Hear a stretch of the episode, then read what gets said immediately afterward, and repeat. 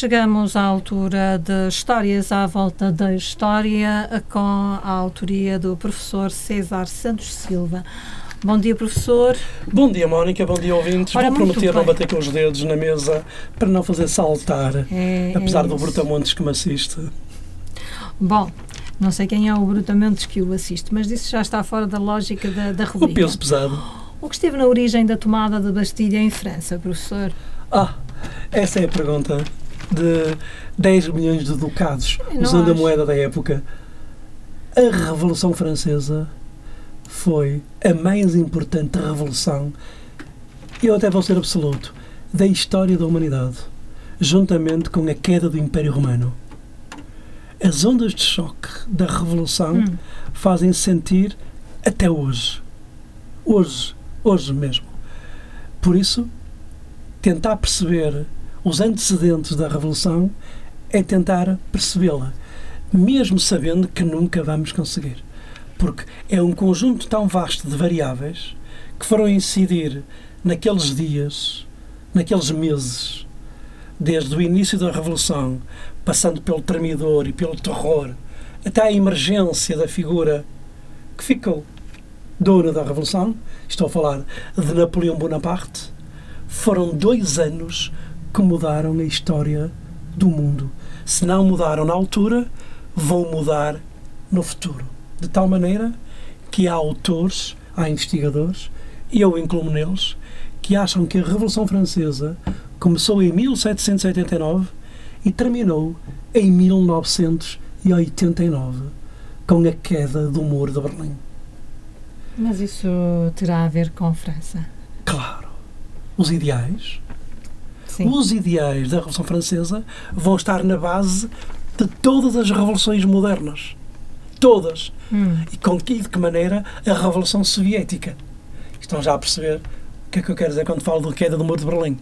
Mas vamos recuar um bocadinho. Sim, acho bem. professor. Temos que recuar, sempre. Sem necessidade de ir ao Paleolítico, vamos perceber o que é que aconteceu. Que França era aquela? Um conjunto contraditório. Era uma grande potência continental, talvez a maior potência continental europeia, em contraponto à potência marítima que era a Inglaterra, completamente exaurida dos seus tesouros por causa das guerras com a Inglaterra, sistemáticas, e completamente falida com um sistema económico anquilosado, ultrapassado e profundamente injusto. De tal maneira, para terem a noção disto, 0,1% da enorme população francesa, que era de longe o país mais populoso da Europa, era composto pelo alto clero e pela nobreza, completamente parasitária, não pagava um único cêntimo de impostos, vivia de rendas, vivia de empréstimos, vivia tudo e mais alguma coisa que viesse do Estado, trabalhar é que não. Depois disto, tínhamos, este era o primeiro Estado. Depois disto, tínhamos um segundo Estado, um baixo clero, uma média burguesia urbana e também rural. A urbana composta por artesãos, mercadores, pequenos industriais. E, para baixo disto, o povo, o terceiro Estado, o famoso terceiro Estado. É aqui que vai nascer a terminologia terceiro mundo Hum. passado uns séculos. A base é o terceiro Estado. E o que era o terceiro Estado? Era a mole imensa de milhões de agricultores, de pessoas da cidade que não tinham nada, miseráveis, e ainda por cima eram obrigados a pagar impostos. Pois. E, portanto, estávamos perante uma monarquia absolutista, não é? completamente absolutista, já o arrepio de algumas luzes que vinham dos famosos enciclopedistas franceses, Voltaire, Diderot, Rousseau, Que foram enfiados na Bastilha, não é? Que e- no- nos primórdios era uma fortaleza, não é? Foi construída com esse intento. Sim, mas é a Bastilha neste É, momento, durante a Guerra dos 100 Anos. mas a Bastilha neste momento vai representar algo mais simbólico do que real, como vamos ver já a seguir. Mas era um local, professor, de, de tortura e de prisão. Foi. Era. Naquele momento era já pretérito, porque quando as portas da Bastilha são abertas, Só tinha lá sete prisioneiros. sete prisioneiros. Portanto, aquilo era mais tem- simbólico do poder e da tortura do passado do que o dado momento. Mas como a Bastilha era sinónimo do poder absoluto e do terror infligido pelas forças dominantes, tornou-se, por assim dizer, quando se toma a Bastilha, no dia 14 de julho, no dia da França, quando toma a Bastilha, quando eles abrem as portas, pensavam que iam sair centenas e centenas de prisioneiros, eram sete e, pelos vistos, todos eles com motivos para estarem presos. Não Sim, necessariamente entretanto, torturados, mas presos. eles invadiram a Bastilha com um objetivo, é que eles queriam ah, munições e lá havia as Mas há munições. muitos sinais contraditórios naquela revolução. Porque, como sempre, dentro de uma revolução há várias revoluções. E aquilo que tu queres não é aquilo que eu quero. Nós temos uma coisa em comum: deitar abaixo o poder absoluto. Mas calma, porque a burguesia, mais letrada, mais iluminada, Hum. percebeu que era necessário que houvesse mudanças. Mas mudanças até um certo ponto. Não, dizia as camadas inferiores e mais radicais. Não, as mudanças têm que ser absolutas. Não, cuidado, porque se o poder cai, quem é que o ocupa? Disseram os mais moderados. E são estas forças dominantes contraditórias que vão ter uma ideia. O segundo Estado pede ao rei para convocar a Assembleia Constituinte. E é aqui que nasce outro jargão de hoje. Esquerda, direita. Porquê? Porque os, os diversos partidos, não partidos como a gente entende hoje, mas os diversos agrupamentos estavam lá representados. Os montanheses, os girondinos, os mais revoltosos, que estavam ligados ao departamento de Gironda, que por Deus é capital, e os mais revolucionários sentaram-se na parte esquerda do Parlamento. Os mais moderados e mais conservadores sentaram-se na parte direita. Nasce aqui o binómio esquerda-direita. É na Revolução Francesa. E começam a emergir figuras. E elas, essas figuras, vão dar aso a uma expressão que ainda hoje se usa nos processos revolucionários. As revoluções devoram os seus filhos. Aparece Marat, que vai ser assassinado por uma rapariga em pleno banho. Aliás, há um quadro muito famoso de Lacroix em que se vê a Marat no banho e a, e a rapariga Charlotte assassiná-lo. Marat tinha problemas de pele. E a única hipótese de tentar doblar isso era estar praticamente todo dia numa banheira, escrevendo inclusivamente lá. Marat era um fanático, era um radical, que vai ser assassinado por uma fanática. Marat, Danton, e vem aí o terror dos terrores, que vai inaugurar o terror. Robespierre. Robespierre é o pai do terror. De tal maneira que vai pôr a guilhotina ou as guilhotinas a trabalharem durante 24 horas. Milhares de pessoas foram guilhotinadas. De tal maneira que até o senhor que inventou a guilhotina, o Dr. Guillotin, foi uma das vítimas. O famoso químico, o homem que inventa a química moderna, Lavoisier, uma das vítimas. E muita gente do alto clero e da alta nobreza foi guilhotinada. Foi um processo, chamou-se o terror, que devorou literalmente as consciências da época. Até que alguém diz: basta, isto já é demais. Estão a ver Portugal em 75? Imaginem isso multiplicado à décima potência. Foi mais ou menos isso. Isto é, quando o poder cai na rua, o anarquismo torna-se o dia a dia. Quando não há forças sensatas a modelarem as coisas, é o que sucede. Moral da história. Depois disto tudo, passado três anos, quem é que aparece? Um tipo pequenino e general aos 24 anos. Nunca tinha acontecido, nem nunca mais vai acontecer. Que vinha de uma ilha, Córcega, com um sotaque que era gozado pelos seus eh, camaradas militares. Napoleão Bonaparte. Ele vai ser o resultado prático do caos que a Revolução trouxe. Se é verdade que a Revolução trouxe liberté, igualité e Fraternité. fraternité, agora os franceses do Paris Saint-Germain também dizem Mbappé, mas isso é outra história. E esses três ideais, juntamente com a bandeira tricolor que nasce aí, vai ser exportada para todo o mundo. Vai ajudar às revoluções americanas, vai ajudar a uma lógica totalmente diferente a divisão dos poderes. Vêm aí os três poderes que tantas vezes Diderot e Montesquieu tinham teorizado, vai ser postas em prática após a Revolução e após Napoleão. Mas, entretanto, ainda acontece Napoleão. E é fundamental percebermos Napoleão até para perceber a França moderna. Um exemplo, a França é dividida em 90 departamentos, ainda hoje. Vejam só, com autoestradas, vias rápidas, nada mudou. Tudo nasceu naquela altura. Napoleão dividiu a França em 90 departamentos porque queria que cada departamento pudesse ser atravessado a cavalo em três dias. Daí, um país com meio milhão de quilómetros quadrados tenha 90 departamentos. É a França centralizadora. É com ele que nasce a educação primária. A escola primária nasce com Napoleão Bonaparte. Napoleão era a soma de coisas contraditórias.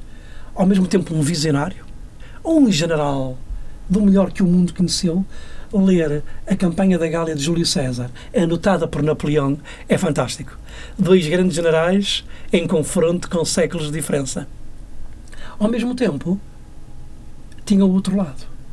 O lado absolutista, e ele que combate o absolutismo torna-se um absolutista, vai depor muitas famílias reais europeias e coloca lá quem? Os seus familiares. Literalmente, todos eles incompetentes e medíocres. Então isso também foi uh, exportado para o resto da Europa? Sim, sim. Aliás, o único país que não sofreu com isso foi Portugal, porque antes que Napoleão depusesse o Dom João VI, ele disse coragem, portugueses, e fugiu para a América do Sul. Foi o único que não foi deposto porque fugiu antes das tropas napoleónicas surgirem em Portugal, mas isso já num período de decadência do próprio período napoleónico.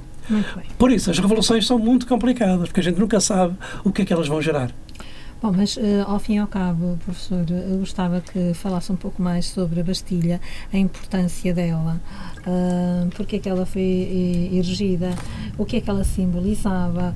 Uh, e ao fim e ao cabo, uh, o que é que ela hoje representa? Talvez apenas um ícone na É um ícone. Aliás, ela tornou-se um ícone pelo simbólico que representava. Ela representava o poder absoluto por parte dos reis de França que desde a Guerra dos 100 Anos sucederam. Todos eles centralizadores, cada vez mais centralizadores, e a Bastilha era o local para onde se mandava todos os opositores. E quem, quem transformou esta fortaleza em prisão foi Richelieu. O famoso cardeal de Richelieu, Pois. que era, por assim dizer, a eminência parda, isto é, o poder que está atrás do poder, o poder que influencia o poder, e percebeu que os opositores eram muito perigosos e que tinham que ser silenciados. Aliás, nada de novo, nos países totalitários, nos países de ditadura, seja de esquerda ou de direita, isso acontece. Há sempre um cardeal de Richelieu por trás disto. Ou o cardeal de Mazarino, que foi outro cardeal que sucedeu ao Richelieu. Claro que sim. Porque repare, bem Luís XIV pode ter dito o Estado sou eu, e o ideal absoluto puro. Bem Luís XV e Luís XVI puderam governar a França, mas por trás deles estiveram homens, e já agora uma mulher, também, a famosa amante de Luís XV, que de facto governavam a França através destes reis absolutistas e completamente ausentes do país real que eram. A França, antes da Revolução, tinha tido invernos rigorosos tinham acabado com as colheitas e milhões de pessoas passaram fome. É esta gente, os sans-culottes, os famosos sans-culottes, os sem camisa, os descamisados, Hum. os humilhados e ofendidos do Dostoiévski, que vão encabeçar a revolução. Claro. Quando, as quando os países, quando os Estados geram pulsões de tal maneira injustas e contraditórias, Hum. não esperem que as massas não se revoltem. Claro que se vão revoltar. Mas ao revoltarem-se, vem o justo e o injusto. É inerente aos processos revolucionários. E hum, em relação à Bastilha, ela é simbólica pelo poder que exercia sobre os franceses. O medo de ir parar à Bastilha, que era quase sinónimo de morte. Tortura e depois morte mas era um poder simbólico, mais do que real, de facto, naquela altura já era simbólico, mas não interessa. Todos sabemos que o simbólico muitas vezes tem uma força muito superior ao real, não é? Entretanto, Uh, a demolição ocorre em 15 de julho, não é? A demolição desta, desta fortaleza. Pudera, com aqueles milhares e milhares de pessoas a irromperem por ali dentro, a quererem destruir o símbolo de um Estado totalitário. Ainda recentemente vimos as populações a entrarem no Palácio Presidencial de, em Ceilão, no, no recente golpe de Estado. Os fenómenos são sempre os mesmos. E eles vão destruir aquilo que acham que é o símbolo. Às vezes não é importante. O importante é outra coisa. Mas como aquilo é material, é visível, toca tentar destruir para tentar destruir ou demolir toda uma arquitetura social que estava imposta. E muitas vezes é apenas algo de sumenos, mas o sumenos tem muita força, como sabemos. Mas essa, essa destruição, demolição da Bastilha teve repercussões hum, na Rússia Imperial, por exemplo. Mais e do na que Europa. Isso, mais do que isso, mais do que a demolição da Bastilha, foi. E implicações políticas, não é? Mas mais do que Lá essa que é simbólica. implicações. Mas sabe qual foi mais importante? Uhum. Foi o decapitamento de Luís XVI e Maria Antonieta. É, Antonieta. Porquê? É Porque as casas reais europeias ficaram. Que é isto? Isto ainda nos pode acontecer. E vem aí uma coligação europeia anti-francesa. Todos os Estados europeus, chamados reacionários por Napoleão, vão se unir contra a França. Porquê? Porque tiveram receio que as suas cabecinhas também enrolassem e ficassem debaixo do braço. E não é por acaso que tudo o que é país, e eram quase todos, né, monárquicos, vão se coligar contra a França. Vêm aí as grandes batalhas de, de Napoleão. Hum. Ao- muitas delas coroadas de êxito, com geniais tiradas militares, mas toda a gente tem o seu Waterloo. E Napoleão é derrotado pelos mesmos de sempre, os ingleses. Entretanto, professor, hum, é a queda, hum, a tomada da Bastilha, que fez 233 anos já no dia 14, é, é celebrada todos os anos, claro. não é? Pelo povo. É o dia, é o dia da França, o Dia Nacional da França, e E como eu estamos a disse, ser escutados por franceses. ou no Dia da Nacional da França, nesse dia nasce também a Declaração Universal dos Direitos do, do Homem, nasce o hino francês, um dos mais belos do mundo, a Marselhesa, porque o senhor era originário de Marselha, o senhor Roger de Lisle foi o homem que escreveu aquele belo hino, não é? Allons enfants de la patrie, le jour de gloire c'est arrivé, é? que é um hino que se vai, tornar, vai se tornar um autêntico hino para os desfavorecidos em todo o mundo. Em muitas partes do mundo, as pessoas cantavam isto porque era sinal de revolta contra um poder, seja ele qual for. E vai se tornar, não é por acaso que ainda hoje a Marselhesa é um dos hinos mais famosos do mundo, a Educação dos Direitos do Homem e a bandeira tricolor, a bandeira da França. Mas repare bem, hoje a França continua a ser napoleónica. Qualquer presidente da França quer deixar a sua marca em grandes momentos. De Gaulle, talvez o mais napoleónico dos planos da França, a seguir o homem que tantas vezes o combateu politicamente, Mitterrand, mas nos 14 anos, Marcas, antes Pompidou, que vai deixar o seu nome no centro Pompidou, o Mitterrand no Les Halles, isto é, cada presidente quer deixar a sua marca napoleónica, mandando executar obras públicas grandiosas para a eternidade. Isso nasce com Napoleão Bonaparte. Não é por acaso que ele está onde está, hum, sepultado, nas Invalides. É. Uh, professor, eu acho que em relação ao tema de hoje uh, foi tudo dito. pelo Só menos- falta fazer uma nova revolução. Não pronto. francesa, mas uma revolução cultural. Essa é que é importante. Pronto. Eh, foi um prazer mais uma vez tê-lo aqui no, no Também para mim, Encontro obrigado. E umas boas férias para o professor. Obrigado para a Mónica e para os ouvintes.